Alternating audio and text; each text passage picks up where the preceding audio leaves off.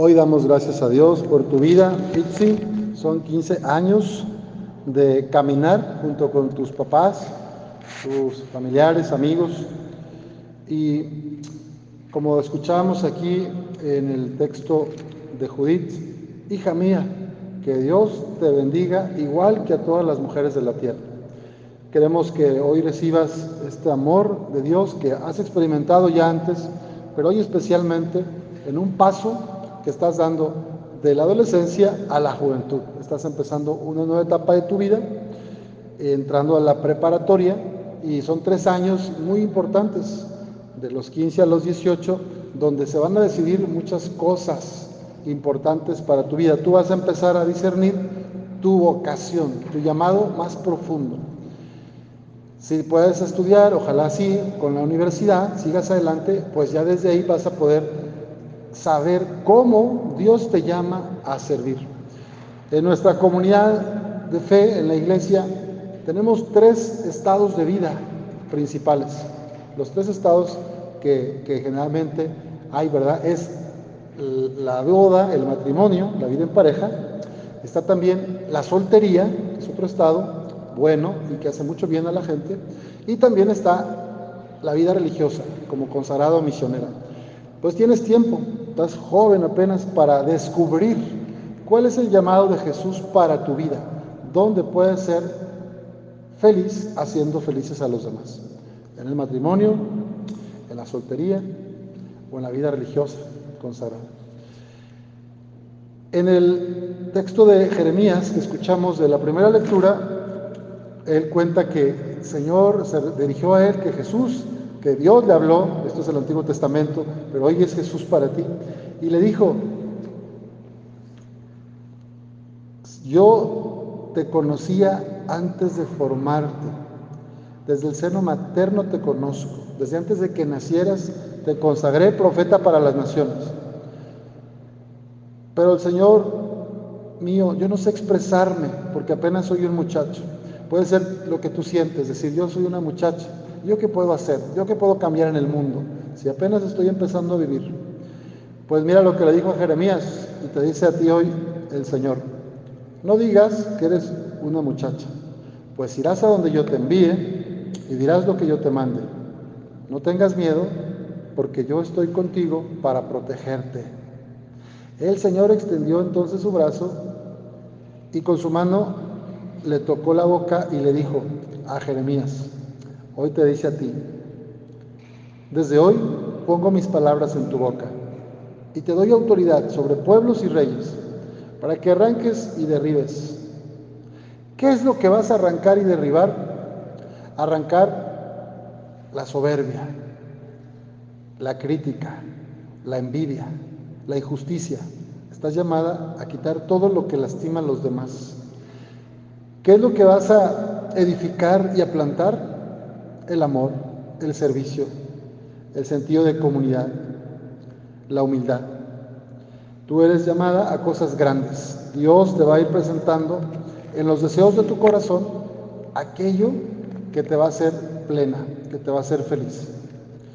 En el Salmo decíamos, el auxilio me viene del Señor que hizo el cielo y la tierra. El Señor no permitirá que resbale tu pie no se dormirá nunca el que te guarda. El Señor es tu guardián. El Señor es tu sombra. el sol nunca te hará daño de día ni la luna de noche. El Señor te guardará de todo mal desde ahora y para siempre. El Señor te dice hoy, yo estoy contigo para protegerte. ¿Qué necesitamos hacer? Pues acercarnos al corazón de Jesús, al corazón de María, vivir de los valores que te transmiten tus padres, aprender de los adultos que saben más de la vida. Los adultos, no por ser adultos, son perfectos, tienen errores, se equivocan, pero tienen más experiencia que te puede ayudar. Entonces, es bueno dejarte orientar por los grandes. Y en el Evangelio de las diez mujeres, de las diez jóvenes que esperaban al esposo, había cinco previsoras y cinco que no previnieron y se les acabó el aceite. La idea es que acá, en esta parábola, el aceite representa la alegría de vivir con Jesús, la, alegría de estar con Él siempre. para estar en la fiesta del reino. Si te alejas de Jesús, si yo me alejo de Jesús, se me acaba la alegría, se me acaba el aceite. Y llega la vida y se hace pesada y, se hace difícil caminar. Si vives cerca de Jesús, vas a tener siempre luz para transmitir. Tú estás llamada a ser lámpara que transmita el amor de Dios a los demás. Estás llamada a iluminar el camino de otras personas. Y el Señor hará grandes cosas en ti. Le pedimos a Dios que como lo ha hecho hasta hoy, te siga acompañando, que también guarde a su familia, a tus padres, ahijados, familiares, amigos que te acompañan. Y recuerda que el reino de los cielos tiene que ver con vivir abierta a la esperanza, abierta a la alegría y compartiendo de lo que eres y tienes. Nadie puede ser feliz solo. La única manera de ser feliz es en comunidad, amando y sirviendo a los demás. Aquí en la parroquia de San Judas hay comunidades de jóvenes, pero no sé dónde vivas, a lo mejor vives en otra parroquia. En todos lados hay alguna comunidad de jóvenes o algún coro de jóvenes. Te invitamos a que pertenezcas, que te integres, para que seas parte de la comunidad y puedas hacer, pues si algo te gusta hacer como cantar, puedes ayudar. Hoy o aprender un instrumento.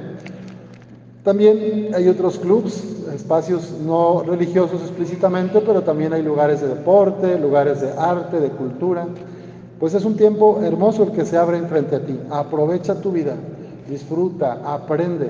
Yo siempre les digo a las chicas y chicos de tu edad que no se pongan de novios, que no es tiempo, es como perder el tiempo. Disfruta, ten muchas amigas, muchos amigos, sal, conoce, haz deporte, baila.